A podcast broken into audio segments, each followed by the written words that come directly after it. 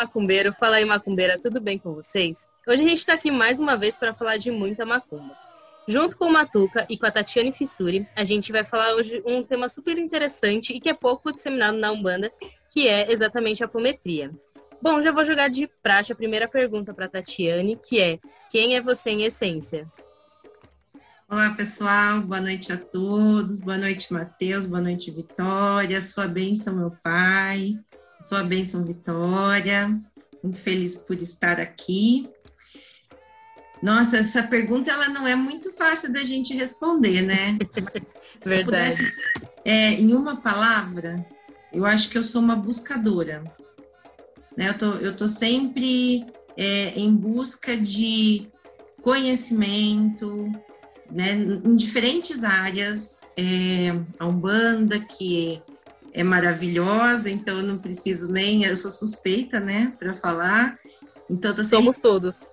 É, em busca de conhecimento, de vivência dentro da Umbanda, é, em busca de conhecimentos atrelados a correntes espiritualistas, a técnicas holísticas, e eu acho que a minha essência ela se volta muito, muito para isso, né? Para essa questão do conhecimento, e eu gosto de transformar o conhecimento em experiência, ou quando eu experiencio antes, é muito da minha essência depois buscar é, a teoria daquilo que eu vivenciei, né? Se ela existir em alguma área, área alguma seara aí da nossa vida, né? Então, estou sempre nesse movimento. Eu, eu sou advogada, sou terapeuta holística, são duas coisas bem diferentes, né?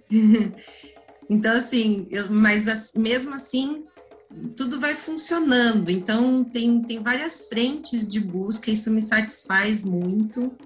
É, e, além disso, eu gosto de passar um conhecimento que eu recebo. Então, se eu recebo um conhecimento de um guia espiritual, é, eu gosto de transmitir isso para os meus filhos de, né, do terreiro. Gosto de compartilhar com eles aquilo que me chega do conhecimento dos guias. Gosto de compartilhar aquilo que eu tenho acesso, né, a, aquilo que eu posso estudar, aquele curso que eu posso fazer, aquele livro que eu pude ler e estudá-lo. Então, assim, esse é um movimento muito muito interno mesmo que eu e levo isso para fora, né? Às vezes é preciso a gente desempilhar algumas coisas, esvaziar a caixinha para trazer novas informações. Às vezes elas são antagônicas e aí eu fico quebrando a minha cabeça ali para fazer essa compreensão.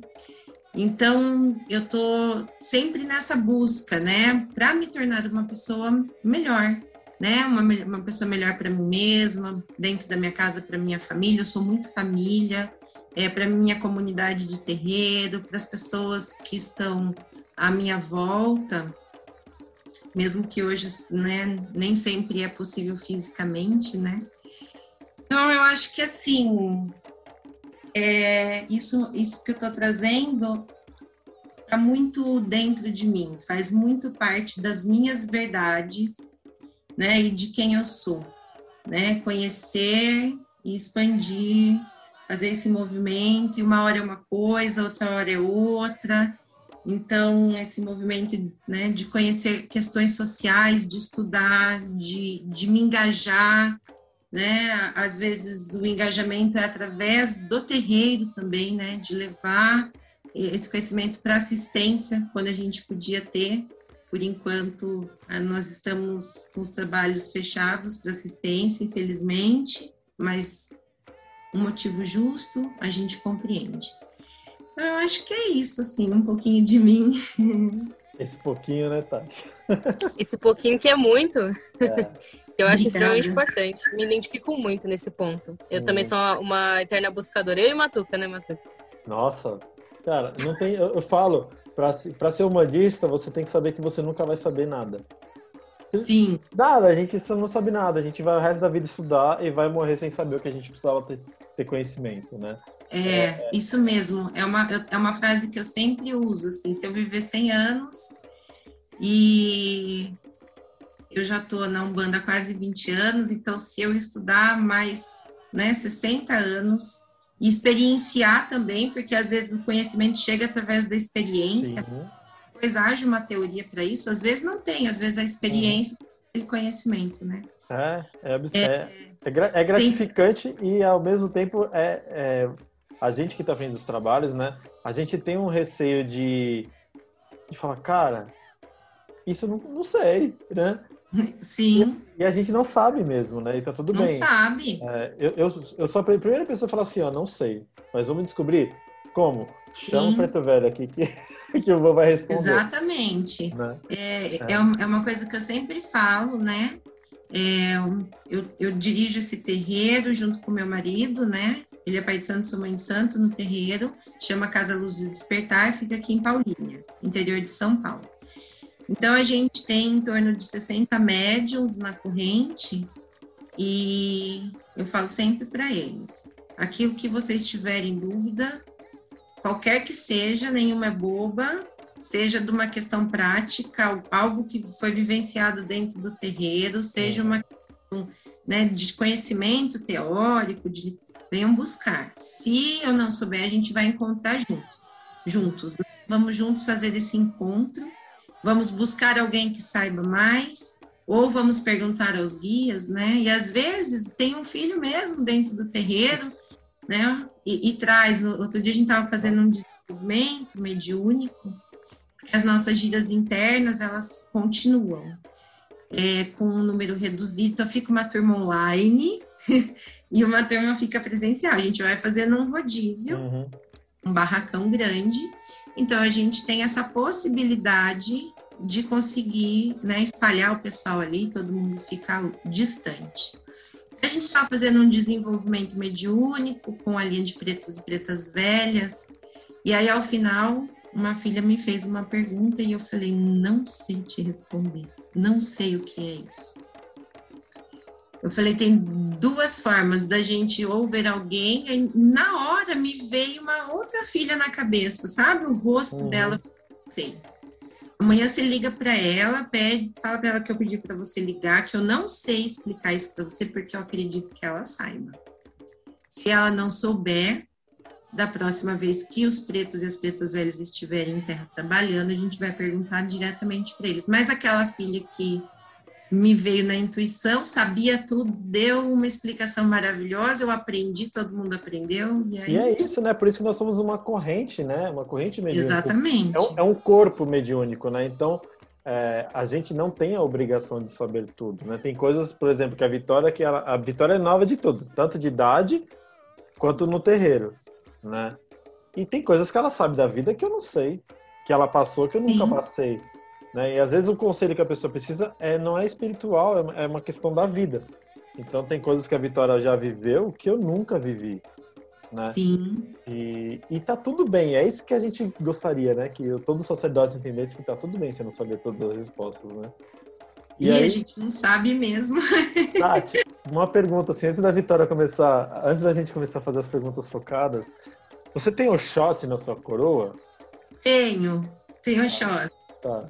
Eu sou filha de Iemanjá de frente e tenho Oxóssi. Cara, eu, eu só consigo... Eu olho para você assim eu vejo nitidamente Oxóssi. Eu tô olhando para você vendo Oxóssi com você. É absurdo tenho. E, e, e, muitos períodos da minha vida, e desde antes de eu entrar para um, pra, para um banda e entender esse universo, né, e conhecer os orixás, é, eu fazendo uma retrospectiva, tem momentos da vida, assim, que eu tô muito Iemanjá.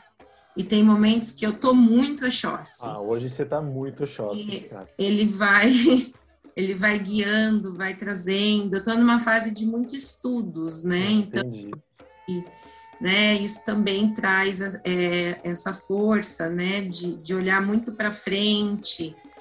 O ano passado foi um ano muito difícil, então eu quando esse ano começou e começou difícil, porque a gente tinha uma expectativa e de repente uhum. mudou de novo e me deu uma balançada enorme, sabe? Daí eu, uhum. Parei um pouco, falei, vamos lá. Temos que olhar para frente. Feito flecha certeira e não, né, não perder o foco da caça, daquilo que a gente tem que buscar, da gente e fazer. Então, eu estou mais ou menos nesse movimento desde o meio de janeiro, então ele está bem atuante em mim Faz mesmo. sentido, então. É porque, a, a, assim, pelo, né, pela... Eu tenho, às vezes eu tenho essas coisas, não tenho a clara evidência. E, e, até o chapéu de Oxóssi eu vejo atrás de você, assim. É, Olha, é que impressionante, lindo! assim. Olhando para você, eu fico vendo duas figuras, você e ele. É impressionante. Isso, é, para estar acontecendo isso por uma vídeo, é porque realmente ele está muito assim presente em você. Nossa, que maravilhoso saber disso, né? É Só tem a agradecer, um axé sensacional, né? Só tenho a agradecer, é bater cabeça, reverenciar, cultuar. E é, essa também faz parte da magia, né? Do culto aos outros, acredito. Às vezes as pessoas ficam muito atreladas ao ritual. Claro que todo ritual, toda liturgia, toda oferenda, todo ebó tem o seu valor, a sua importância, a sua forma de ser, né? Por isso uhum. que existe, né? Não é folclore, não é superstição, nada disso. São tradições, são conhecimentos ancestrais que vêm passando de geração em geração e chegam até nós. Uhum a gente pode também cultuar e se conectar com os orixás, com os nossos pensamentos, né? Com a magia interna que está dentro de nós, com coisas simples que a gente pode fazer dentro da nossa casa, principalmente nesse momento que a gente não pode estar tá todo o corpo coletivo, né? Uhum. Todo de único, vibrando num único corpo coletivo dentro do terreiro. Então, a gente tem que entender que é possível fazer essas práticas naturais, essas práticas mágicas, né, mágicas no sentido da uhum. magia, uhum. da ilusão, né, dentro das nossas casas e para gente. Muito bom. Muito lindo. É, isso que você falou é extremamente importante. Eu acho que o amor é o principal. Tem muitas pessoas que muitas vezes procuram, né? Ah, eu não tenho dinheiro, como que eu vou cultuar meu orixá? Tem amor por ele, seja o amor do seu orixá. Se tiver isso, eu acho que independente do nosso dinheiro, independente das nossas condições, a gente vai muito longe. Sim, é, tem uma frase que eu gosto muito que diz é, ebó, né? É, gratidão é, é ebó, né? Então, se você entrega a sua gratidão verdadeira, é, quer melhor ebó que isso, né? Quer melhor oferenda do que isso? É claro que a gente sabe que muitas circunstâncias específicas é preciso fazer né, alguns ebós específicos, algumas oferendas específicas, assim como é preciso fazer alguns trabalhos para quebrar demanda, com os guias espirituais.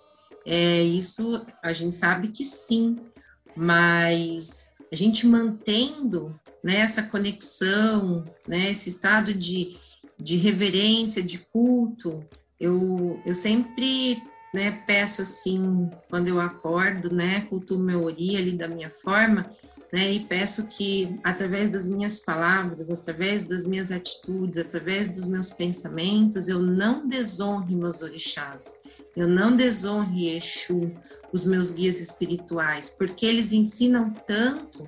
Então, a primeira coisa que eu preciso é começar a trazer para minha vida, incorporar os valores que eles ensinam, esses valores que são ancestrais, né? E ser uma pessoa ética. Quando eu acredito que quando a gente age com ética, é, os nossos caminhos vão naturalmente se abrindo, né?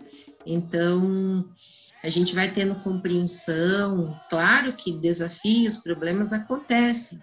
Às vezes a gente se vê numa encruzilhada, quando isso acontece na vida, a gente se põe muitos momentos, né, encruzilhadas da vida. Eu costumo falar para mim mesma assim: Tatiane, vai para o centro da encruzilhada, ali é o coração de Exu.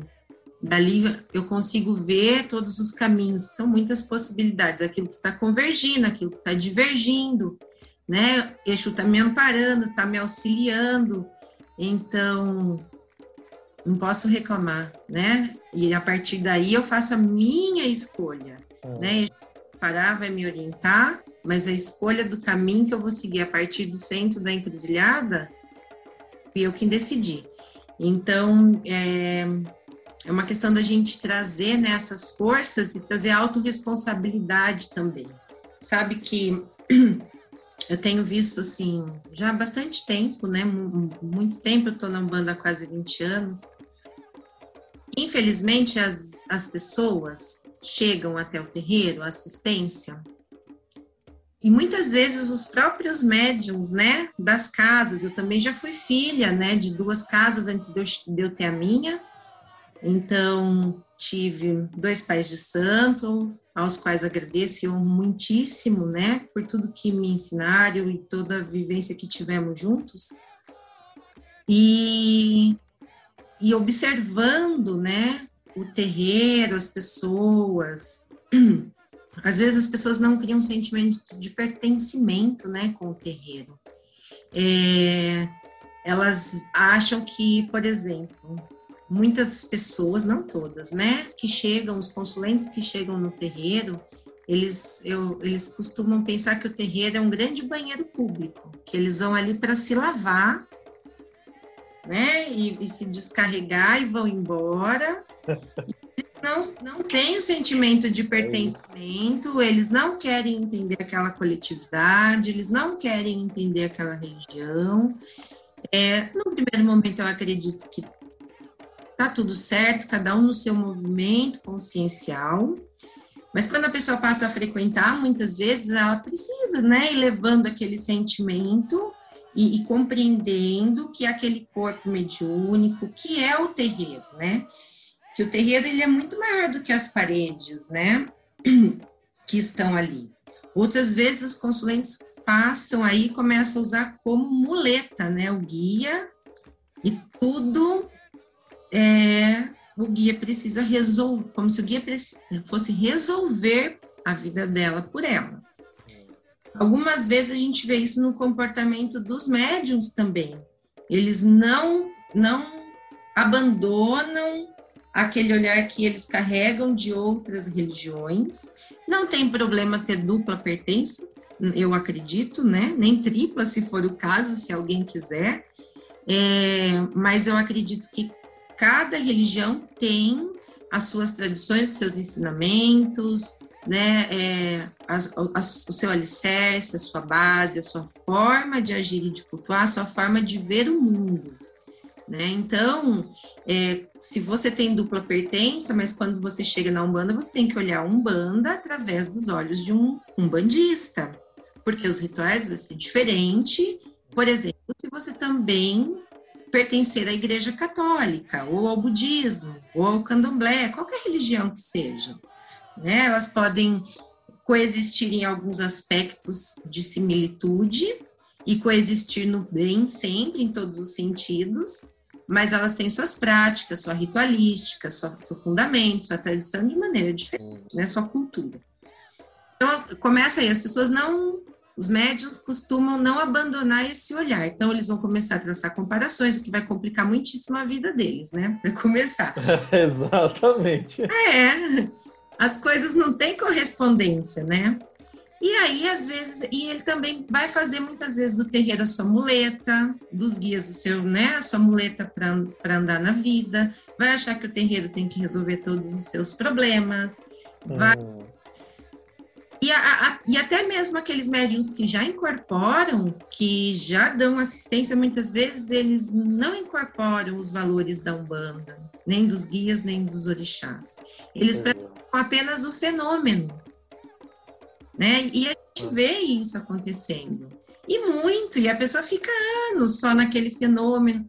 Então, assim, é uma coisa que eu trabalho muito dentro, né, do meu corpo lá, é mediúnico, com meus filhos, é isso, né, o sentimento de pertencimento. Qual é o sentido do terreiro na sua vida? Qual é o sentido da Umbanda na sua vida? Como você olha o mundo hoje, quando você sai do terreiro? É fácil ser um bandista da porteira para dentro precisa ser um bandista da porteira para fora, com toda a ética e os valores que a Umbanda e os guias e os orixás ensinam. Né? Como é esse olhar quando você está do lado de fora? Para tudo, para a vida e sociedade, né? a política, tudo faz parte. A gente tem como falar, ah, eu sou um ser só isso, sou... né? nós somos um, um ser social, político, religioso, tudo isso perpassa para a gente né, em várias instâncias. E aí as pessoas ficam nesse fenômeno e elas começam a achar que o terreiro tem que resolver a vida delas e elas não conseguiram nem se entregar ainda, né? Nem ter essa pertença, nem é, é, é difícil. É isso. Porque assim, a gente vai falando, eu falo que água mole em pedra dura, tanto bate até que fura. Uma hora. Uma hora vai, né? Uma hora vai. O Cuca fala muito disso, né, Matheus? Eu falo, é, parece que eu tô conversando comigo, né, Rita? eu falo muito disso. E aí que você estava falando agora, foi muito, vai muito ao encontro do que a gente fala na casa, né? Que eu falo muito para ele. E hoje eu estava assistindo um, uma, um vídeo né, no YouTube do Pedro Calabrese, que é um neurocientista, não sei se você conhece. A Vitória você conhece, que a gente estuda bastante. E o Pedro Calabrese, uhum. ele fala sobre o comportamento humano através do, dos motivos cerebrais, né, o que, que te move. E aí hoje, hoje eu estava assistindo exatamente sobre isso, que é o nosso cérebro ele é preguiçoso. Então, é, quando você pensa, ah, eu vou melhorar isso, ele não vai fazer um esforço para você melhorar. Se você falar assim, ah, eu vou, exemplo, ah, vou fazer, eu comecei a fazer caminhada, né? Porque eu preciso ter alguma atividade física e tal. E eu acordo de uma manhãzinha mesmo, tipo 5 e meia, 6 horas e vou andar. É, e antes eu sempre ficava nisso na cabeça, eu vou mudar, vou mudar, vou mudar. E só pela sensação de você falar que vai mudar, o seu cérebro já tem um, o seu cérebro já tem um conforto de que vou mudar e não preciso fazer nada. E é o que os médios fazem, tipo, é, e ele fala muito assim da questão da atitude e da crença. É, e as pessoas colocam muito a questão, vou mudar, ou, ou, seja, ah, vou procurar um emprego novo. Em vez da pessoa buscar novos estudos, buscar novos ambientes, se dedicar, ela vai para o terreiro e fala, ah, vou pedir para o preto velho arrumar um emprego para mim. Sim. E ela não faz nada. E não vai acontecer. Não vai cair do céu. Né? Não vai. É, e, não vai. Os guias, né? Eles os guias ajudam, eles orientam, eles auxiliam, mas eles não podem viver a nossa vida. É isso. É, as rédeas das nossas vidas estão em nossas mãos, né? Exatamente. Então, eu, eu, o que eu tenho percebido muito é que, por exemplo, você vai fazer um banho de ervas. Eu adoro banho de ervas, né? E. Tava fazendo. Se você faz um banho de erva e ali você não põe a sua intenção, você não reza as folhas, né? Você não dá um direcionamento. A magia natural, ela precisa, toda magia, ela precisa de uma intenção. O verbo, né? É, e acima de tudo, a, aí a pessoa fala, ah, mas eu não sei o que falar. Reza, pede para a folha te limpar, te descarregar, te equilibrar. É, conversa, agradece ao reino vegetal, né? Agradece o Saim pela possibilidade de abrir o mistério daquela folha. Então, tenha fé acima de tudo. As pessoas, hoje em dia, está tudo muito no automático. um, um, as relações muito líquidas, uma sociedade muito líquida, tudo se liquefaz muito rápido, tudo passa muito rápido, tudo no automatismo as pessoas não têm tempo, mas para fazer magia, a gente precisa ter tempo, porque a gente tem que ter foco, a gente tem que ter intenção, direcionamento, a gente tem que acreditar que aquilo vai funcionar. Então, se você só ferver ali a água e depois colocar suas ervas, macerar, do jeito que cada um está habituado a fazer, pode dar um resultado, mas vai ser pequeno. O que você entregou de você ali? As pessoas precisam. Ir. E a mesma coisa com os guias. Eu dei esse exemplo do banho. É a mesma coisa com acender uma vela, é a mesma coisa quando a gente toma uma consulta, um axé, uma proteção de um guia. Ele vai te passar uma orientação, ele não vai resolver a sua vida por você. Você tem que ouvir dentro de você aquela orientação diversas vezes e você tem que acreditar que você é capaz também. Então, a gente não pode depositar as nossas vidas, né, a, a, responsabilidade das nossas vidas nas mãos dos guias. Os guias ajudam, pega até no colo se for preciso. mas eles não são responsáveis pelas nossas escolhas. E aí as pessoas vão fazendo tudo nesse automático. É, e, e aí eu, eu falo assim que parece fast food, né? Então as pessoas entram no uhum. é o fast food delas. É, não vai dar certo, não vai funcionar. Aí é quando uma consulência fala, ah, é aquele terreiro lá, ó, nossa, os guias lá são ruins, aquele terreiro não serve para nada, e a pessoa começa a pular terreiro em terreiro. E Ou... até ela achar um terreiro que vai fazer o milagre para ela, né? Exatamente. Aí o médium, ele vai ficar lá um tempo, daqui a pouco ele começa a achar que ele é melhor do que os outros da corrente, porque ah, ele sabe mais, ele, ah, eu que resolvo minha vida, não são os guias, ah, ele fica no fenômeno, ele não traz o curador interno para fora, né? Ele não traz esse acreditar aliado a, a tudo, a todas as práticas que ele faz. Então, o resultado nem sempre vai acontecer. E aí, dentro disso, a gente vai vendo um grande embrólio, né? É... E as pessoas vão se perdendo e começam a questionar a sua fé, questionar é. os espirituais, questionar os orixás. É muito mais cômodo eu colocar o peso do, dos meus atos sobre os outros, porque daí eu nunca falho. Né? Isso é um comportamento humano que diz muito sobre, sobre o comodismo que a gente vive. Né? A gente tem uma, uma ideologia de que, é, a gente, eu falo em geral, né? que todo mundo é responsável pelo que acontece na minha vida. E aí eu trago sempre com o pessoal que, assim, isso é uma maneira, maneira católica de enxergar a vida, né? Sim. De você colocar responsabilidades, não só católica, mas também como os evangelhos colocam sempre a culpa no demônio, no diabo, enfim. Porque aí você exime a sua responsabilidade de viver e você tira o que é mais importante, que é o livre-arbítrio na sua vida, né? E unindo um pouco o que vocês falaram, ela até falou da, da sociedade líquida, e já está tendo um novo estudo sobre a sociedade, eles estão falando que a sociedade está se tornando gasosa. Ou seja, é Nossa. é ainda mais volátil. Então, assim, quando você vê, já foi. Não, não, não fixa. Não porque o líquido a gente ainda coloca dentro Sim. de um copo, dá para moldar ali de uma forma. O gasoso vai. Cadê Sim. a profundidade, né? Sim. Gente, né, as pessoas estão perdendo uma grande oportunidade de se aprofundarem em si mesmas, nas relações, nos seus contextos, nas suas comunidades de terreiro.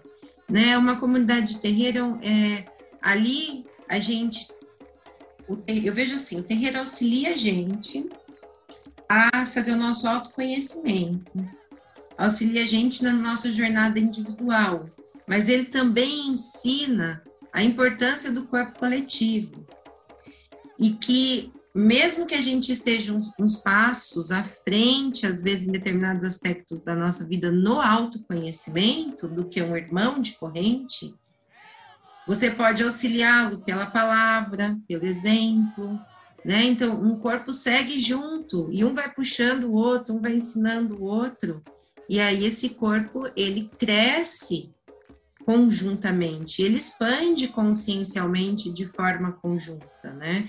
Então, assim, é, a gente precisa aproveitar esse momento que a gente tem tantas informações disponíveis para nos aprofundarmos e não para ficarmos mais superficiais, é, com conhecimento de, né, em cima da mesa ali, é, você começa a ler um livro, lê duas páginas, um exemplo, um exemplo só.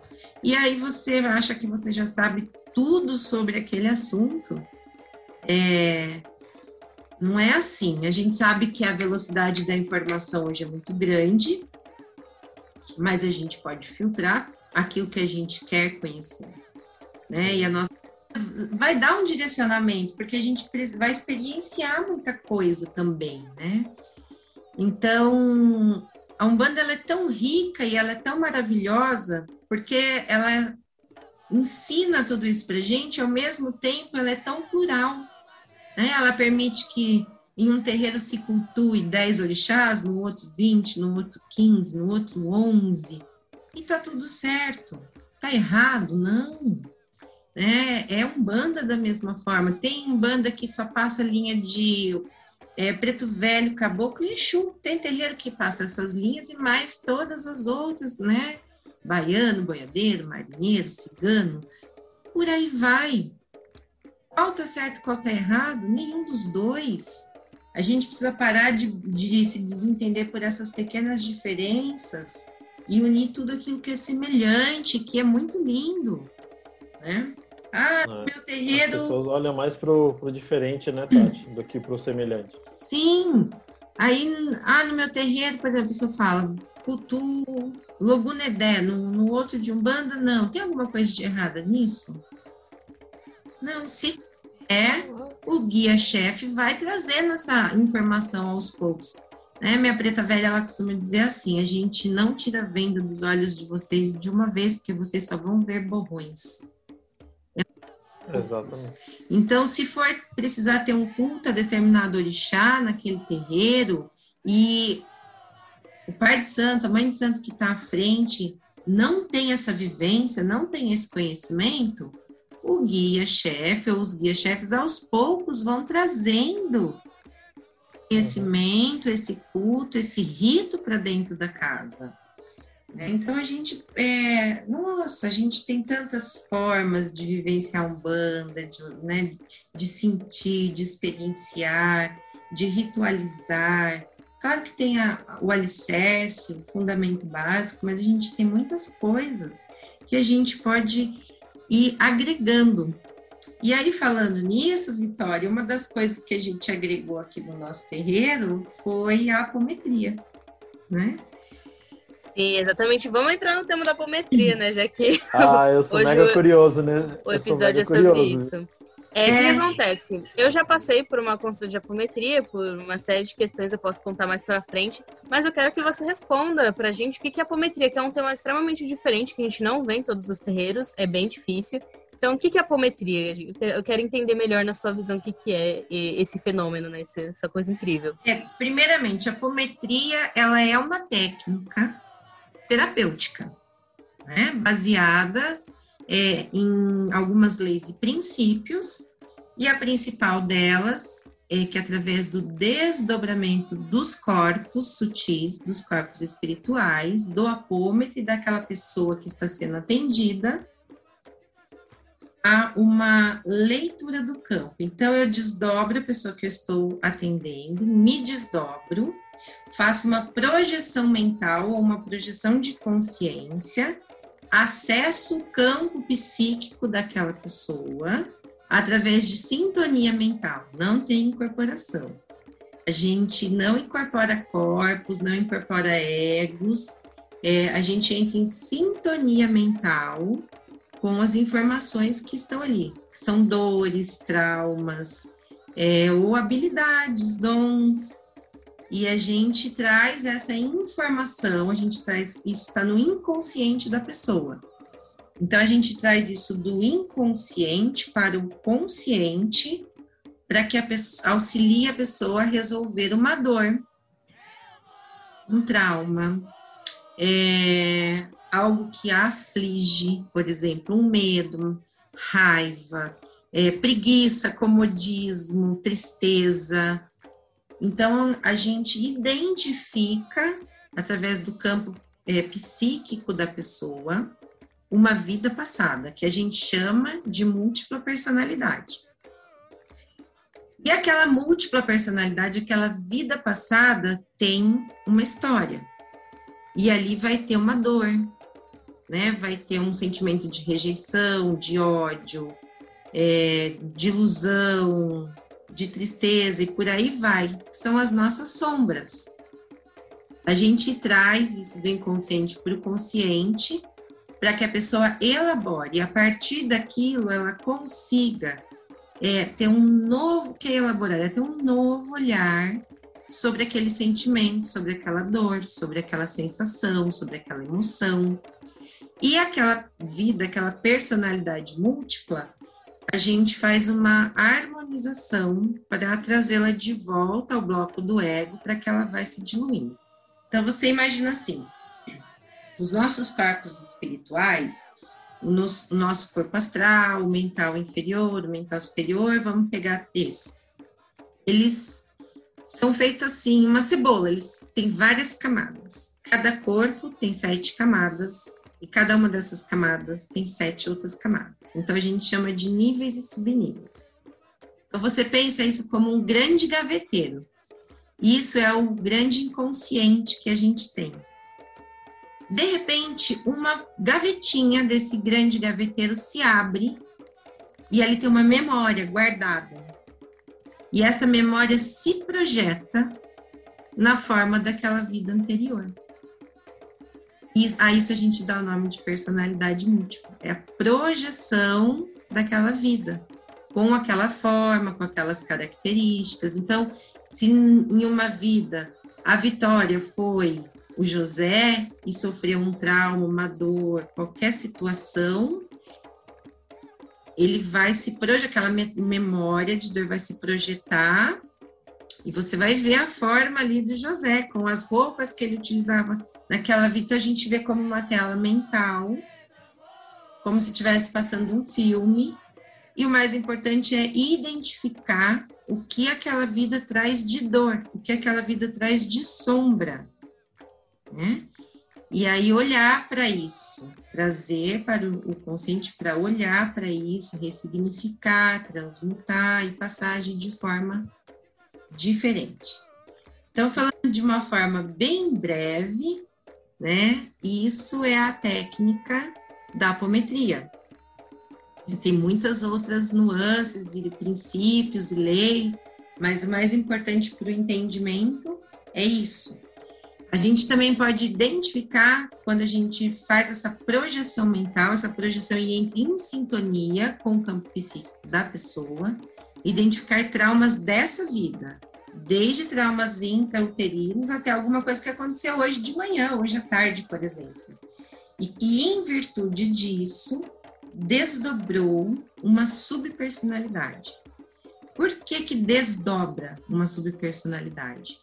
Porque ocorreu uma dor emocional tão grande e aí a pessoa não sabe, não consegue lidar com aquela dor, ela pode vir a morrer, desencarnar ou passar por um desenvolver uma doença, um processo, um desequilíbrio tão grande que essa subpersonalidade ela desdobra para escoar aquela dor. Então vou dar um exemplo assim: é, uma criança que sofre um abuso, um abuso sexual que é algo muito grave, ou um abuso psicológico muito profundo, repetido diversas vezes, ou abuso físicos gravíssimos.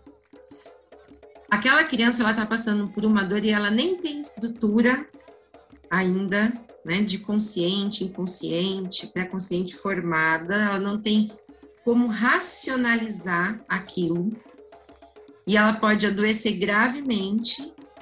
Então ela desdobra uma subpersonalidade que vai escoar aquela dor. Então, aquela sub vai ficar vivendo aquele momento, aquele abuso, e a criança vai esquecer.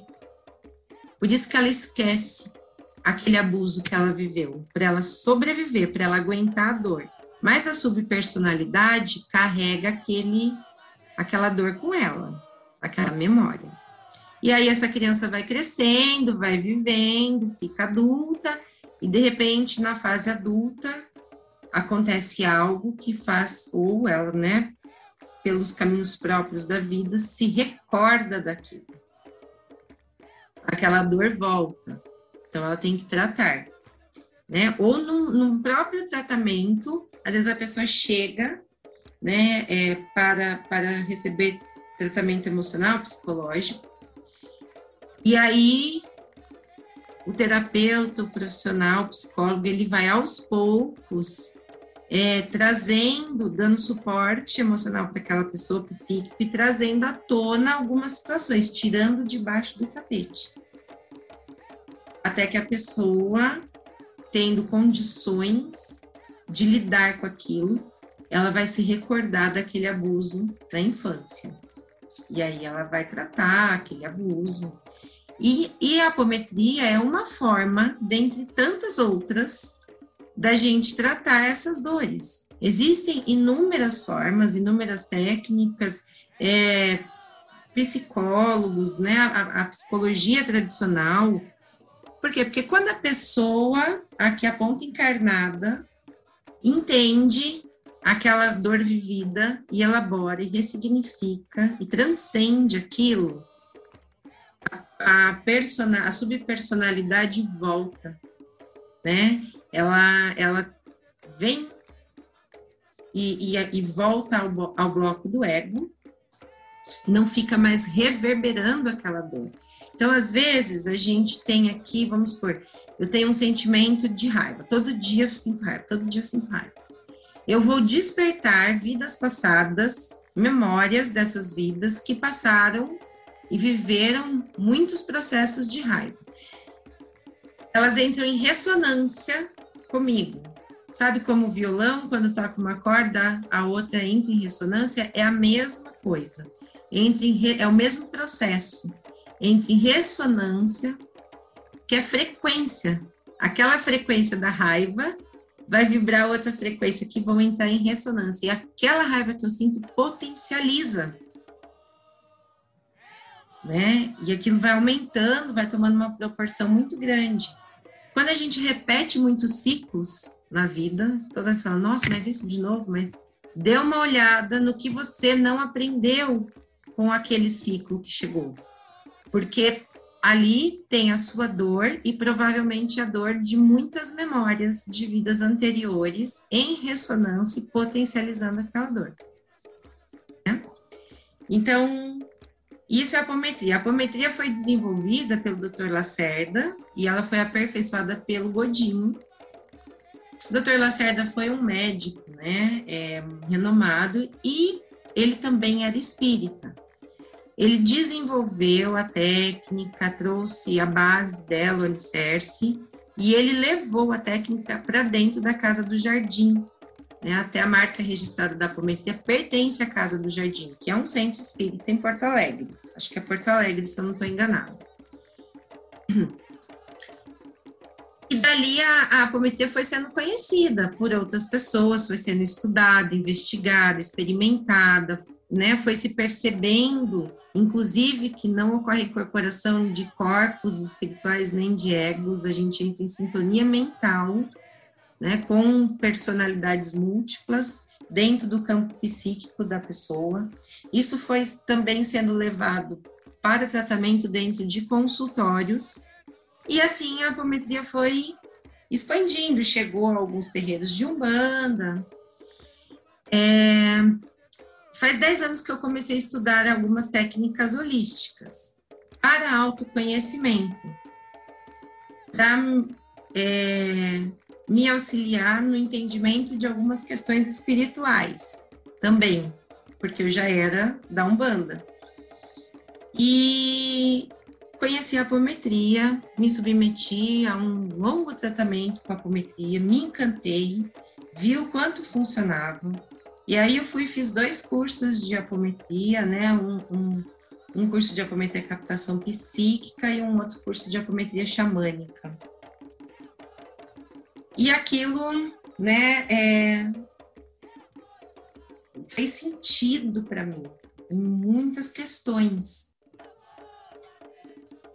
Aí eu comecei a atender, né, com, com essa técnica também um pouquinho antes de eu começar a atender, ou nesse mesmo período, agora eu não me lembro, eu falei, nossa, a gente poderia adequar essa técnica da apometria para dentro do terreiro.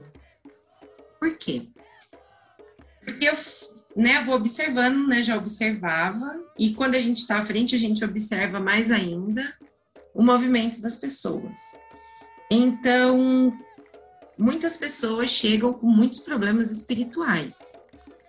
Né? Tem que quebrar demanda, tem que fazer descarrego, tem obsessor, tem quiumba, tem espírito sofredor, tem uma, uma infinidade de possibilidades. Sim, tem.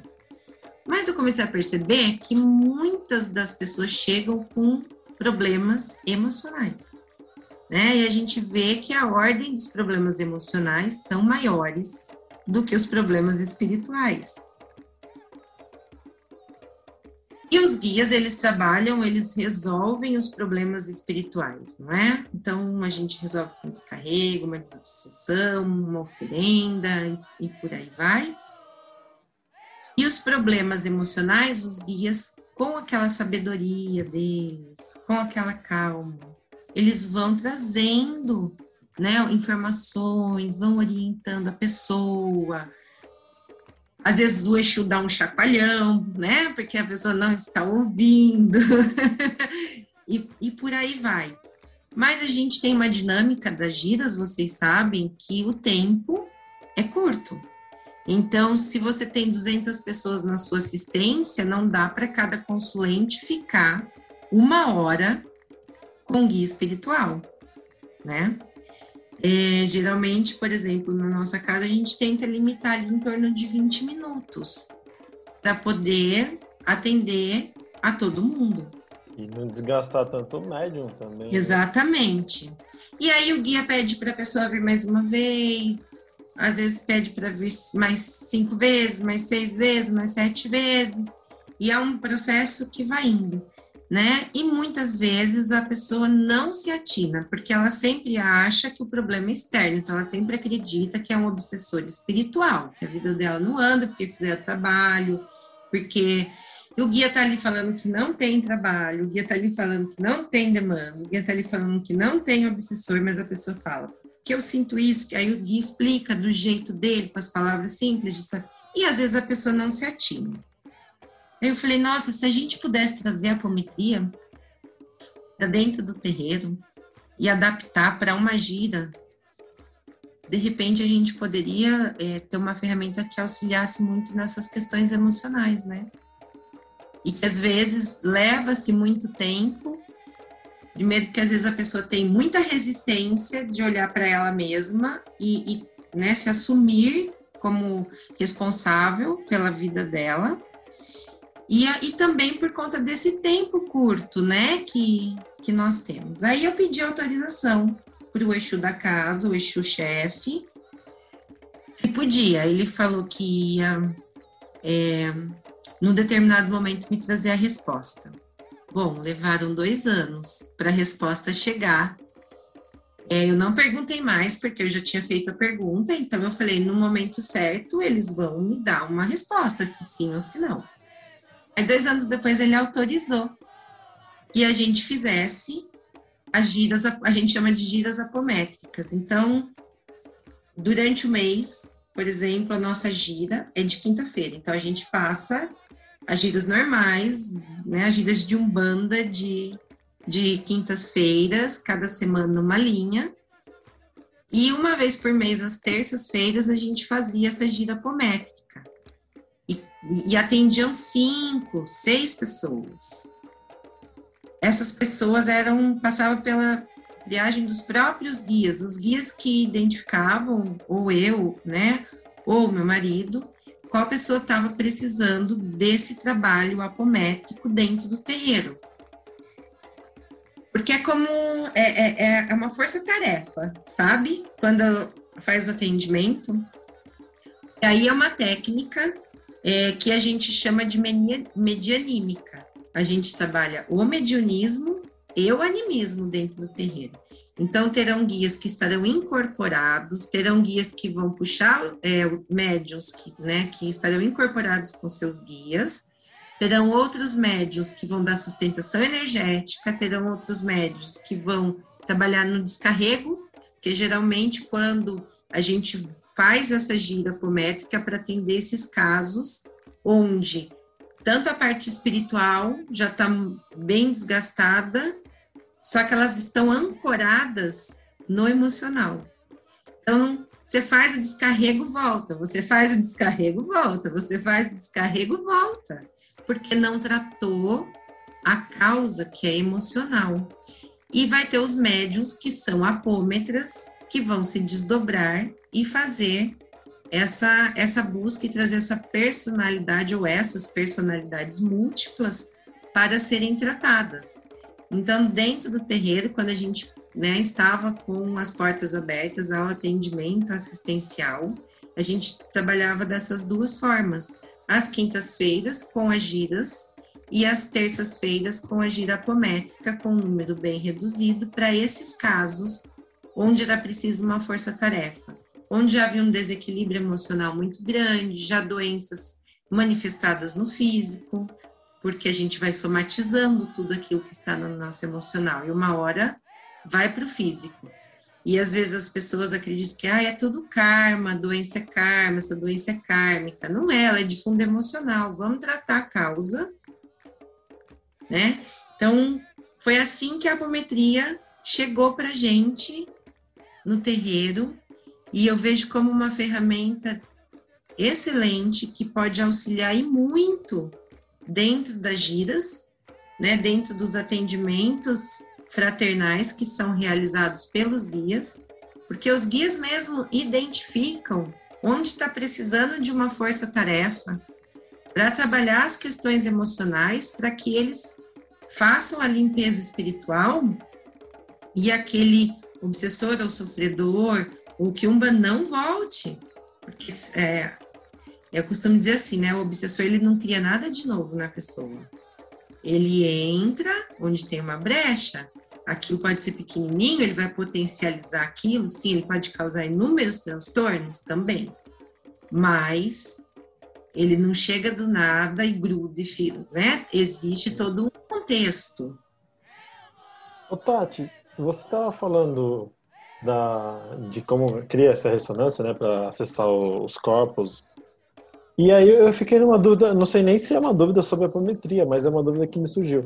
É, eu tenho, uh, às vezes, com algumas pessoas, eu tenho lances de vidas passadas, que eu tive contato, por exemplo, tive contato com a Vitória em uma vida passada, enfim. É, e assim, geralmente é assim, eu estou, sei lá, andando com a Vitória na rua, exemplo. E a gente toma uma ação que a gente tomou na mesma vida.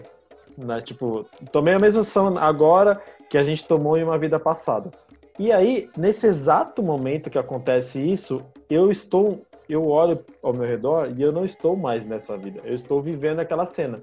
E aí eu vejo tudo que aconteceu naquela época é isso que acontece? Dá, dá esse tipo, esse choque que fala, já aconteceu isso e aí me, é isso que acontece na, no, com o meu espírito? Eu vivo essa cena justamente porque teve a, a mesma conexão? Sim, teve uma sobreposição de, de memória daquela vida se sobrepôs a memória dessa e você se lembra ou você visualiza né, aquela situação, seja mentalmente, de olhos fechados.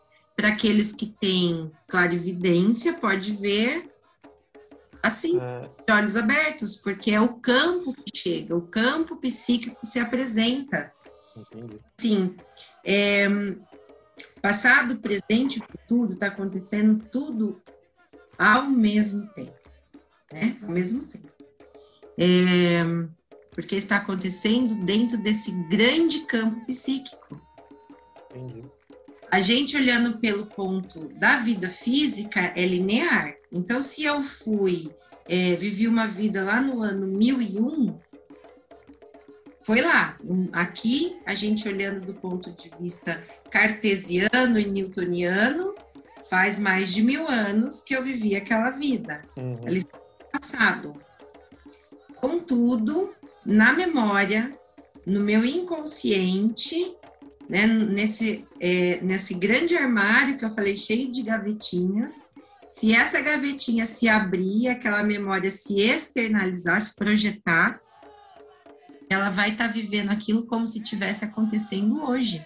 Entendi. Então é por isso que eu tô aqui e aí, de repente eu tomo uma ação que já, já aconteceu e é quando eu olho, sei lá, às vezes até a, a, a vestimenta da, da pessoa muda, o cenário Sim. que eu estou vivendo muda.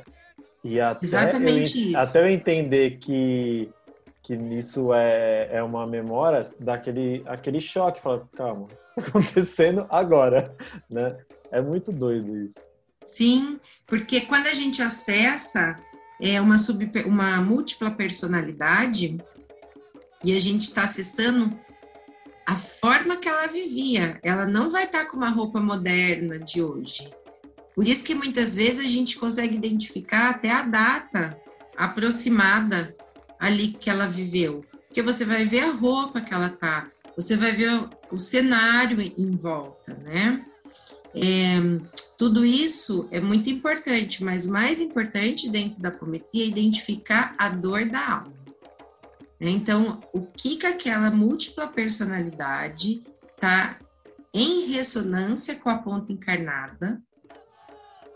Né? Qual é a dor, qual é a sombra que elas estão ali em ressonância, potencializando aquele sentimento. Então, Entendi. isso é o mais importante da gente identificar. E muitas vezes os obsessores espirituais, eles se atrelam nessas memórias. Por isso que eles chegam a gente. Hum. Né? Pode ser um obsessor kármico, por exemplo, você vai, é, você vai tirar, o guia vai limpar, o guia vai desobsidiar, o guia vai né, quebrar, é, fazer esse descarrego, cada terreiro usa uma terminologia, mas a ponta encarnada ela precisa entender qual é a relação com ele, ou o sentimento que está permitindo que ele esteja ali. Então, por isso que a apometria acabou entrando né, dentro do terreiro.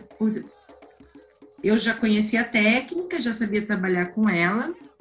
Meu marido também tinha feito curso, conhecia eu indiquei para várias pessoas né, do terreiro, vários filhos, o pessoal foi fazer porque é muito interessante, o conhecimento ele é muito bonito, abre um leque de possibilidades e, e aí você vai vendo que é, a maior parte dos problemas que chegam via consulente ou via médium da casa são problemas emocionais e não de ordem espiritual.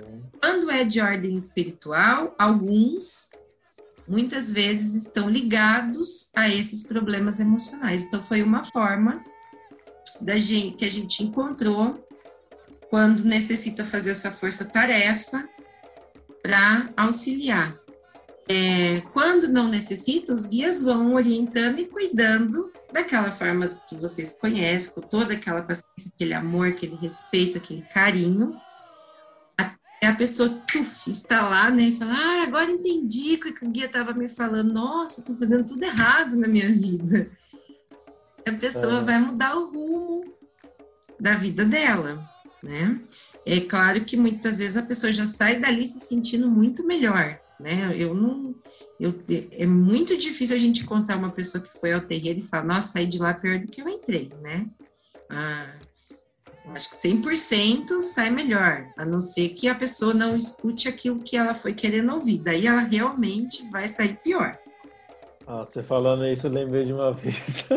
a gente estava no terreiro e passou uma menina com, com, com seu meia-noite, que eu acho que eu trabalho. E essa menina nunca mais apareceu. Porque ela parou na frente de meia-noite e ela tinha feito um trabalho de amarração hum. pro, pro, pro, Ela mesma falou, né? Não precisou nem muita coisa. É, e aí ela falou que fez o trabalho de armação para um rapaz e ela queria é, desfazer, porque a vida dela começou a dar muita coisa errada. E aí o seu meia-noite falou para ela assim, eu vou ajudar ele, você não, porque você tem que arcar com suas consequências. E, e aí ela nunca mais voltou. Porque ela foi buscar uma coisa e ele não deu Sim, que ela queria. Exatamente. Né? E é, nós é ainda, é, ou a grande maioria, como crianças espirituais que somos, a gente faz birra. Então, a, a, eu acho que grande parte das pessoas não escutam do guia o que elas gostariam de ouvir. Grande parte. Mas o guia tem um jeito de tocar, né? A alma daquela pessoa, ele tem um jeito de tocar o coração daquela pessoa, que mesmo ela não ouvindo o que ela quer, ela vai compreender, vai olhar para isso, vai se sentir melhor e vai embora muito melhor do que ela chegou. Mas às vezes algumas pessoas é, querem negar, querem viver nessa ilusão, né? Querem que o guia faça aquilo que ela quer na hora que ela quer, ela não quer ficar com as consequências dela, dos atos dela. E aí ela vai sair dali e vai falar que ela saiu muito pior do que ela chegou. E aí, eu esqueci de falar, que ele falou assim para ela, eu não vou te ajudar, né? Ele falou isso exatamente, né? Tipo, você tem que arcar suas consequências porque você não tá pedindo de coração. Ah lá. Né? E aí ela, ela simplesmente não apareceu mais. Porque o pedido dela não era de coração, era só meu, ah, fiz cagada, agora me ajuda aí, vai. E não, não, não, não Fiz cagada, agora você limpa meu lixo. Eu vim aqui tomar um banho no É, banheiro público, Exato. né? E você aí Exato. você se resolve com essa energia aí. Então, assim, existem pessoas consulentes assim, né? A, a- a gente, e é uma pena, né? Por um lado, assim, acho que a palavra certa não seria pena. Eu, eu me compadeço quando eu vejo, porque eu vejo que a pessoa está perdendo uma oportunidade, né? Muito grande. E vai ressoar por muito tempo, né? Igual você falou. por muito tempo. Então, assim, é, dentro desse fast food que a gente estava falando, que as pessoas, Uhum. né, é, buscam dentro do terreiro, né? Às vezes elas querem ali, elas querem um resultado imediato. Então, é como se assim, elas estão com dor de cabeça, então elas param na farmácia e pegam um analgésico. Elas tomam um analgésico. Daí um pouquinho a dor vai sumir, elas vão se sentir ótimas, mas elas não trataram a causa.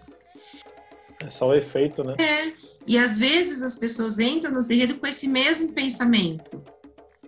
Né? Eu não vou olhar a causa. Ou elas né, nem se atentam para isso. Elas querem que o guia dê um remédio para resolver aquela dor dela, mesmo que for só momentânea, né?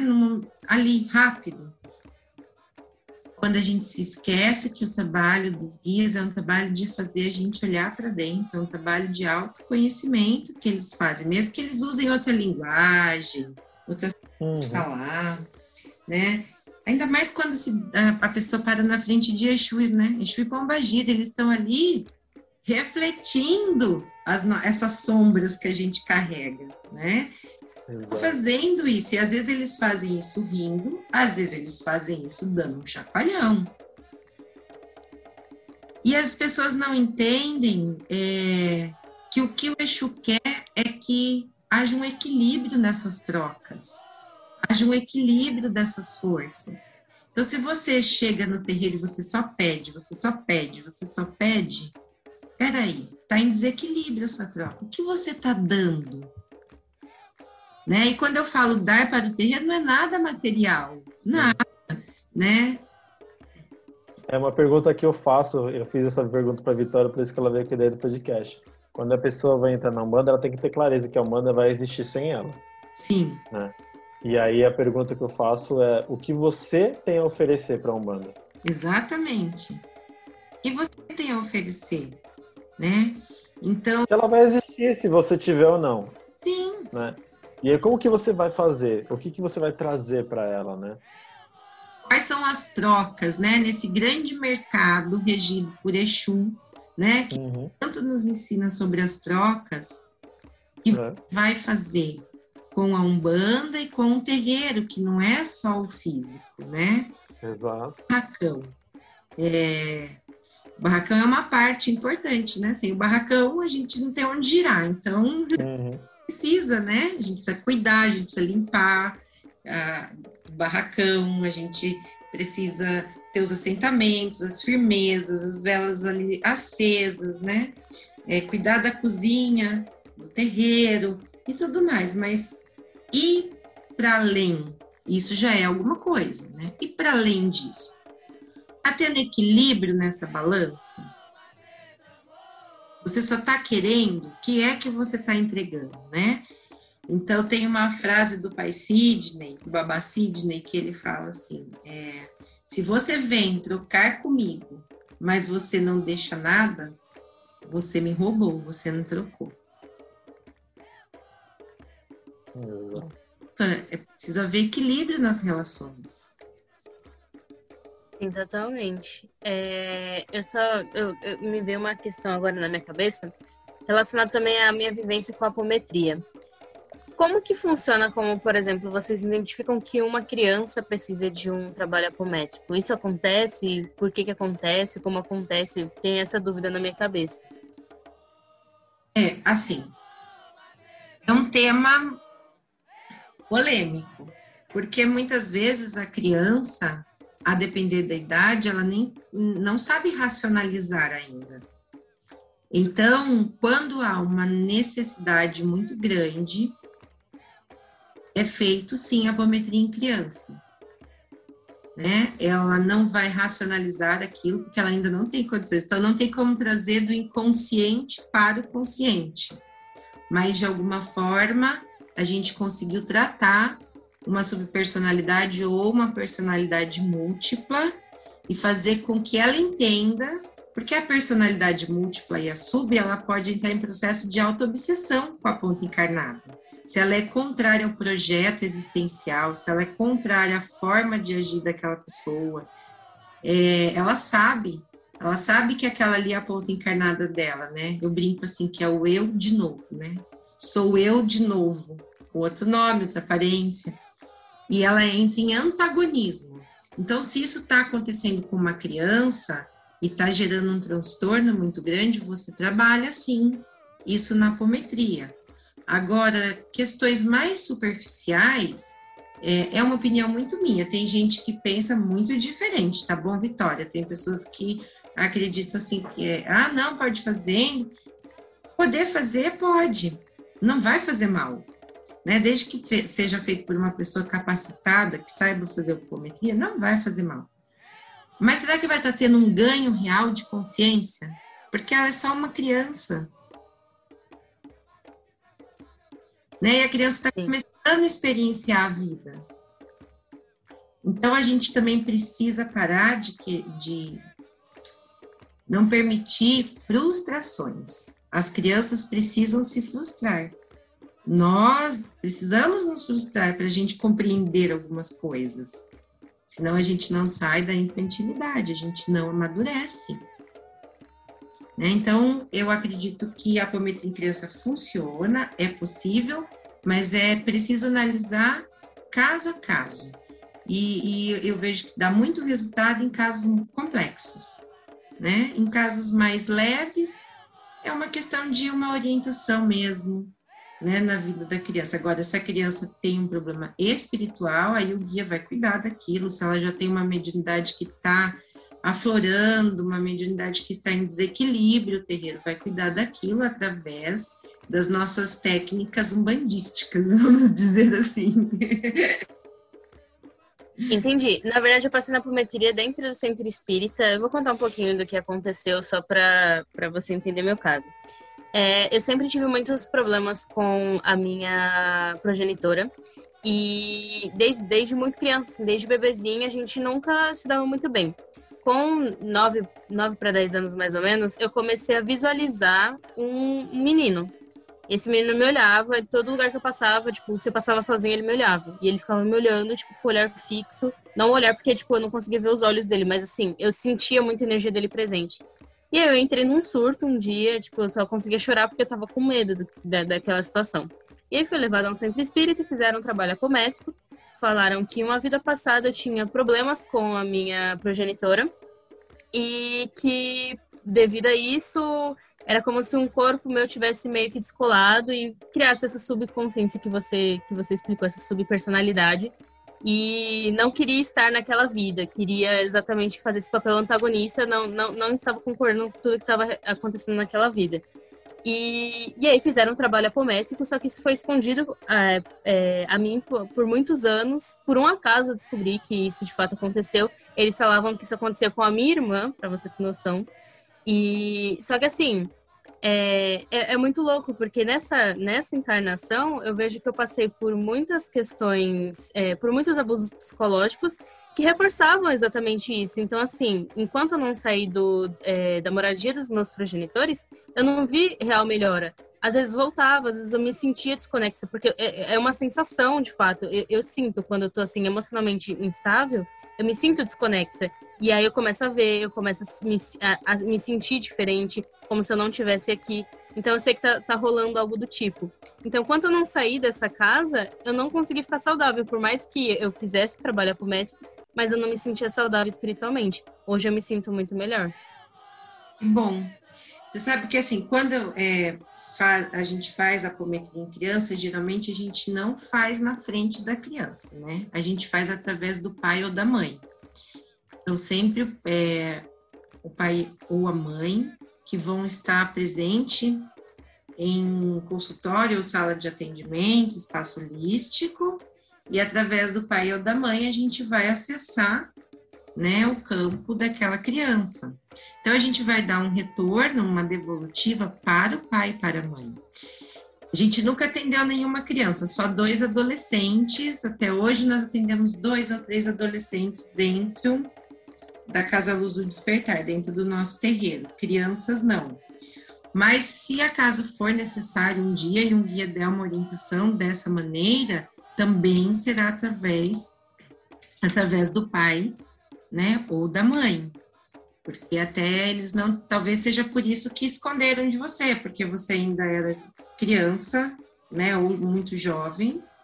E aí relataram essa essa questão. Então, veja bem, é difícil a gente falar de uma coisa que a gente não participou, né?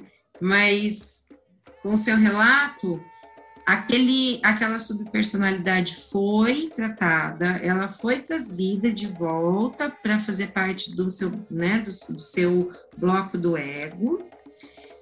Como você era criança, isso não foi explicado para você porque você não tinha maturidade para entender. E você só sentiu uma melhora, você parou de vê-lo. Então foi uma grande melhora. E talvez outras coisas tenham melhorado dentro de você mas quando é uma questão muito grande que envolve, é, muitas vezes a gente precisa de um distanciamento e de um crescimento, de uma maturidade. Né? Hoje você está madura, você consegue viver é, por si só, então você conseguiu sair da casa dos seus pais e se sentiu melhor com isso, né? Então tem muita coisa envolvida. É, e provavelmente não é só emocional, né? O seu pai tá aí, deve ter umas, ou já teve, né, pai, algumas coisas espirituais aí que, é. que faziam aí, parte desse contexto, né? A gente estava conversando esses dias, né, que a gente precisa conversar ainda, coisas espirituais, né? É aquilo que você falou, né? A gente não pode jogar igual os pretos velhos falaram, a avó falou pra você, você não pode tirar o véu Sim. inteiro, senão vai virar borrão. E aí, vai gradativo. Às vezes a gente está tratando filhos de santo e eles falam: por que, que você não falou isso antes? Porque antes não, não era, era a hora. Né? Exatamente. Porque você ainda não vai entender exatamente o que está acontecendo. Tati, eu fiquei. Eu, você estava falando assim, e, eu, e é uma coisa que eu acredito que aconteça muito em vários terreiros, porque cada terreiro tem a, a sua essência de trabalho, né? E a partir do momento que você a, adotou e foi autorizado né, pelo, pelo Exu a, a, atuar com a apometria, começaram a aparecer mais pessoas necessitadas disso, não foi? É assim que funcionou? Sim, é, é, é, é porque isso acaba atraindo, né? Um... Uhum. Abre a porta, né? Abre uma chavinha. Né? Exatamente. O, o, a ferramenta está ali disponível, a, os próprios guias trazem mais pessoas, eu acredito, para receber esse atendimento. E as pessoas também, é, elas, às vezes uma comenta com a outra, né? E a pessoa, ela fala, olha, eu vou passar numa gira, quem sabe seja a minha situação, né? E se for, vai recomendar que ela participe dessa gira apométrica. Então, mas acho que esse primeiro movimento é é dos próprios, né? Esse movimento vem dos guias. E aí, necessidade, estímulo, né? Lei de atração, as coisas vão chegando. Né? É. Lá no terreiro a gente tem uma, uma gira que a gente não pode chamar de gira de cura, porque né, existem todo. Pode, você pode ser processada por você falar que você vai curar Sim. alguém. Então a gente chama de gira de na força de Obaloaê. Né? Mas internamente é isso, né? A gente trabalha para curar Sim. as pessoas.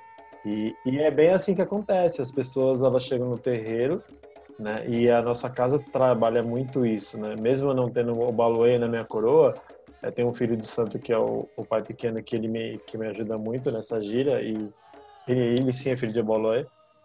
É, e, é, e, é, e, é, impressionante, né? Simplesmente aparece uma pessoa com uma doença que ninguém sabe curar, não tem solução, e aí vai lá na gira e daqui uma semana depois ela está curada. Ou no, no dia seguinte ela já não sente mais o que ela estava sentindo.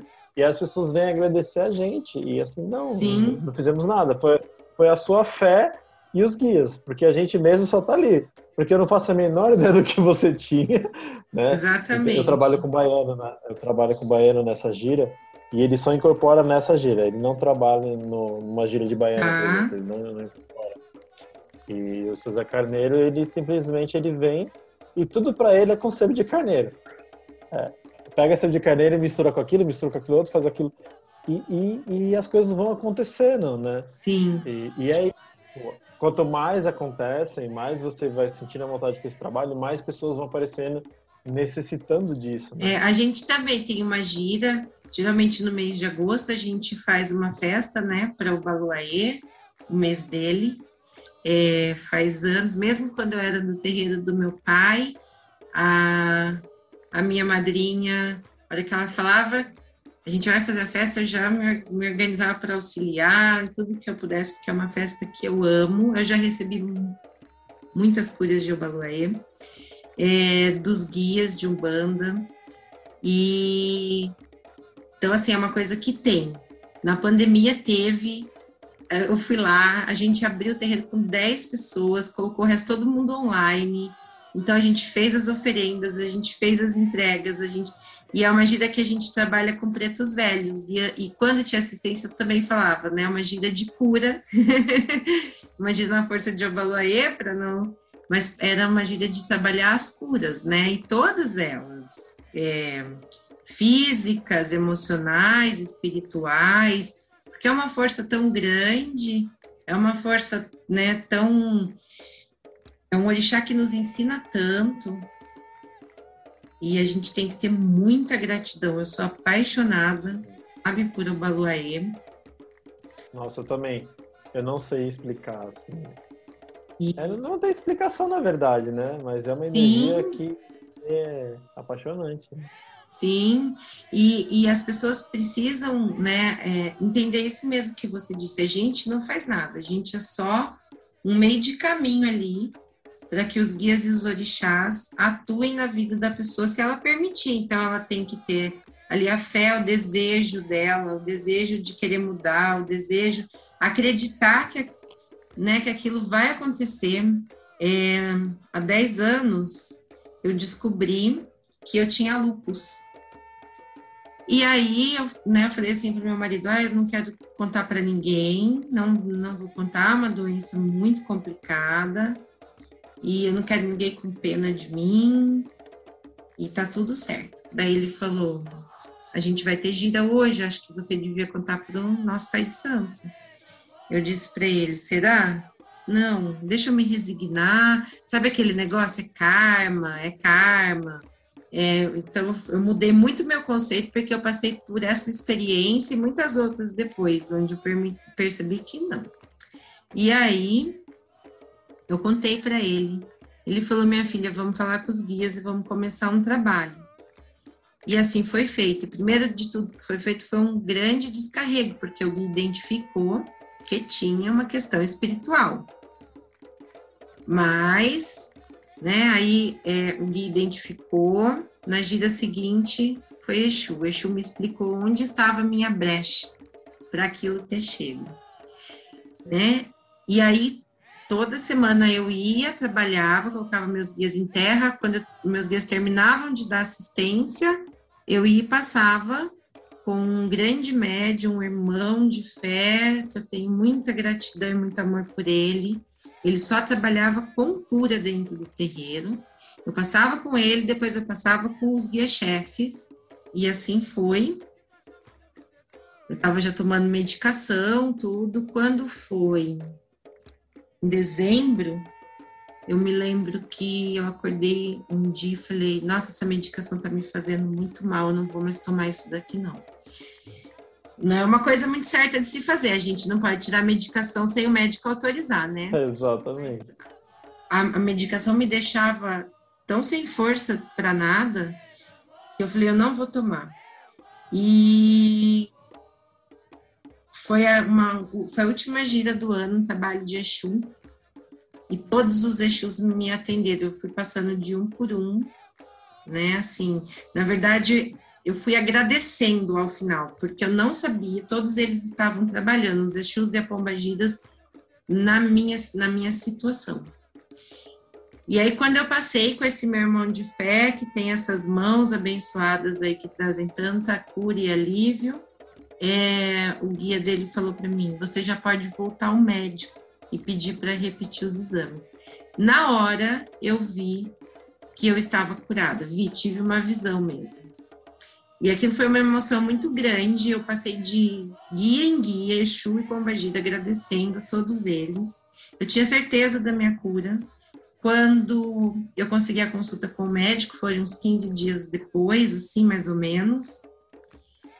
É, eu disse a ele que eu tinha suspendido por conta própria a medicação, né? Ele me deu uma bronca, mas eu estava muito bem.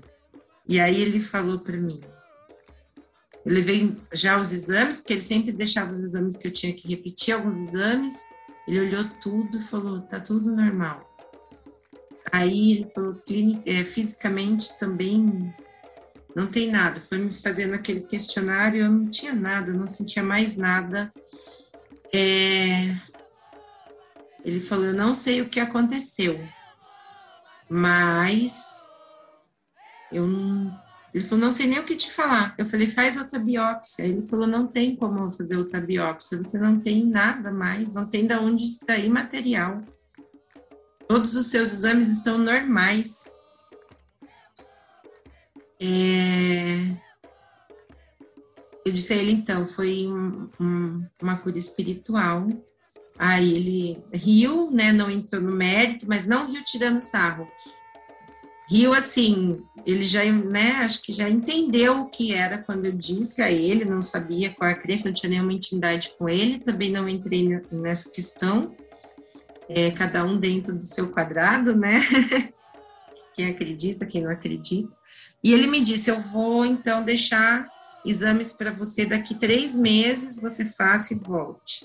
E vou deixar o telefone, inclusive, da minha casa, porque você está sem medicamento. Eu nunca dei alta por um paciente de lupus. Se você tiver qualquer coisa, você liga que a gente tem que entrar com a medicação. Bom, assim foi, eu nunca mais tive nada. Daí a cada três meses eu ia, depois ele aumentou para seis meses, depois para oito meses, e dois anos depois, sem nada, ele falou: Eu vou ter que te dar alta, você não tem, mas não tem o que fazer. E assim é, eu me curei. Então, toda, todo, todo mês de agosto eu dedico ao Baluaê, todo momento eu agradeço ao Baluaê, porque é uma doença terrível, eu não a tenho mais, né? E eu fui curada dentro do terreiro, pelos guias espirituais, pelos Exus, pelos baianos, né? Por todos eles, né? É, o Baluaê agiu na minha vida, e eu não posso negar isso. Então a gente vê o quanto dá resultado, né? A gente, a gente sente na gente. Além das histórias, igual o pai Mateus falou, que chegam contando, né? Que a gente fica sabendo, que as pessoas vêm agradecer. A gente vê como é possível, né? Através do terreiro, a gente viver em harmonia, em equilíbrio, né? Curando as nossas dores emocionais e físicas e por aí vai. É muito especial. Eu sou, sou suspeita. Um relato lindo. Então, eu fiquei até um pouco emocionada conforme você ia falando. Eu não tenho nem palavras para te dizer. Isso é muito incrível, de verdade. Incrível, Já sei né? algumas vezes com o Balu é sei da energia dele, quão incrível que é. E ver isso de fato acontecer e ver isso numa experiência com você é, é gratificante, é lindo. Então, assim, é uma gratidão que é eterna, né? É... Não, não, não tem, assim, palavras que sejam suficientes e né, agradecimentos, oferendas. Eu vou estar sempre fazendo, até porque eu amo fazer, amo agradecer e amo estar em contato com o Baluaê e todos esses guias que me auxiliaram muito. me curaram, né? Graças a Oxalá, graças ao Baluaê. Matuca, você tem mais alguma pergunta para fazer para nossa queridíssima? Não, Eu tô, eu tô encantado ainda. Quando a gente fala de, de Umbanda, é... eu adoro ouvir o relato das pessoas, porque a gente, a gente aprende demais, né, com cada pessoa que passa aqui com a gente conversando, com cada pessoa que, que, que a gente entrevista, que a gente conhece. É... eu queria. Esse é o nosso projeto, né? É que as pessoas ouçam os outros, né? Porque não tem nada mais gratificante do que conhecer alguém. Verdade. É, conhecer a história. É, a gente, é, infelizmente, é, as pessoas elas buscam muito querer saber qual oferenda que eu faço para o orixá, mas elas não se importam em conhecer as pessoas. E que, que é o, o maior patrimônio da Umbanda são as pessoas, né? E as pessoas elas se preocupam tanto em querer saber como é que eu faço uma oferenda. Ah, e aí ela quer saber oferenda gigantesca. Né? Eu tava até peguei aqui, eu faço oferenda para o Oxóssi na minha casa com essa abóbora. Então, aqui? Né? E, é, e aí, o mais importante, eu falo para todo mundo, todo médium da casa, eu falo, eu não me importo se você vai incorporar. Eu importo se você vai se tornar uma pessoa melhor, porque eu, é, que, é o que Sim. me importa. É, Exatamente. incorporar, já, incorporar e atender eu já faço. É né? isso mesmo. E as pessoas. E às vezes os próprios umbandistas vão se perdendo nisso, né? Qual é a melhor oferenda? Qual é a maior oferenda? Né? Quantos orixás tem que cultuar? Pode isso, não pode aquilo. Por exemplo, no meu terreiro, no nosso terreiro, a gente faz recolhimento de filhos. Uhum. A gente recolhe, deita os filhos. Mas sei que grande parte dos terreiros de Umbanda não fazem. E tá tudo certo. Ninguém deixa de ser Umbanda por conta disso. Não é? é e ao mesmo tempo que, eu, que a gente tem esse lado né, de, de fazer os recolhimentos, de trabalhar de uma outra forma, a gente também tem giras apométricas, que algumas Uhum. julgam por falta de conhecimento, está atrelado e pertencer a, ao espiritismo, ao kardecismo, e não é, inclusive tem muitos centros espíritas, muitos que não aceitam, são mais ortodoxos. Então, Todo julgamento é embasado em, um julga, em, em um- uma falta de conhecimento. né? exatamente, exatamente.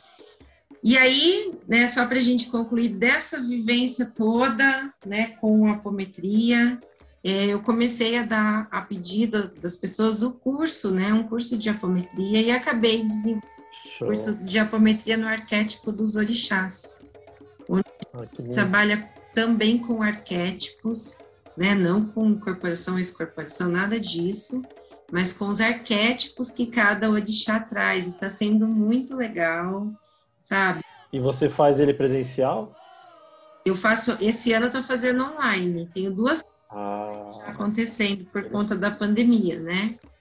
Então, muito bom. bem bacana. Mas no próximo semestre eu já devo abrir mais uma ou duas turmas. Vamos ver conforme anda. E aí, Fala pra gente que a gente divulga, a gente participa também, que isso é mega interessante. legal! Sim, sim. Nossa, ia ser muito legal ter vocês com a gente. É uma ferramenta Ah, nacional. Eu falo assim: a gente não precisa fazer um curso de apometria para você se tornar um apômetro, um terapeuta holístico, né? Você pode fazer para autoconhecimento, porque é uma excelente ferramenta de autoconhecimento. E por isso também que a gente levou para dentro do terreiro para auxiliar as pessoas no seu processo de conhecimento quando precisa dessa força-tarefa aí, né? Nessas situações. E, e, e funciona, né? E, e faz sentido. Então, se funciona e faz sentido, a gente segue fazendo. Se os guias autorizaram, a gente vai seguir até o dia que não fizer mais sentido, ou que um guia chefe falar, olha, o tempo com esse trabalho encerrou. uhum. Tá tudo certo. Tati, é, e onde a gente encontra sobre esses cursos? Tem um site específico nas suas redes sociais? Qual, É qual na- gente- no meu Instagram, Tati, arroba Tati Fissori. Eu sempre posto lá sobre os cursos que eu dou, do curso de ervas na Umbanda. É, agora eu vou ter que adaptar ele para o online, né? Vamos ver se Sim. dá certo, porque o, o contato com a erva é uma coisa que é insubstituível, né? Não- É. a preparação. Então, vamos ver se vai ser possível. Mas na, na- no arroba Tati Fissori tem sobre os cursos, tem sobre é, textos sobre apometria e muitos textos sobre umbanda, orixá e por aí vai. Show de bola. Uhum. É isso, Tati. Muito obrigada. Foi muito gratificante ouvir sobre tudo isso. Um grande aprendizado, acredito que não só para mim, para o Matuca também. É um tema que a gente já conversou algumas vezes, exatamente por essa minha vivência. E você trazendo tudo isso faz tudo muito mais sentido na minha vida. E acredito que de muitas outras pessoas que vão ouvir também. Vou pedir para todo mundo que ouviu até aqui curtir, se inscrever, compartilhar, porque esse é um conteúdo muito rico. A gente tenta trazer de uma forma diferente para chegar cada vez mais e mais pessoas. E, inclusive, esse curso que é de extrema importância, para um, não só para Umbanda, para outras pessoas de outras religiões, para se autoconhecer, assim como você disse. Muito obrigada por estar aqui. É, quero agradecer mais uma vez a Matuca por ter aceitado o convite de fazer o podcast. E é isso. Beijos e muito axé. Matuca, se quiser se despedir. Tati, se quiser falar mais alguma coisa, fiquem à vontade. Só tenho a agradecer, só. De resto, já tá todo axé da Tati com a gente aqui. Quero agradecer muito a Vitória, o Pai Matheus, pela possibilidade de a gente estar aqui hoje batendo esse papo gostoso, né? Falando um pouquinho daquilo que a gente vive e vê da Umbanda e daquilo que pode estar dentro dela. Então, assim, é com muita alegria que eu recebi esse convite e é com mais alegria ainda que eu termino, termino essa entrevista aqui com vocês porque eu amei conhecer vocês, amei o nosso bate-papo, amei a ideia do programa. Muita gratidão e muito axé para todos nós. Axé. Axé. Beijo, gente. Beijo.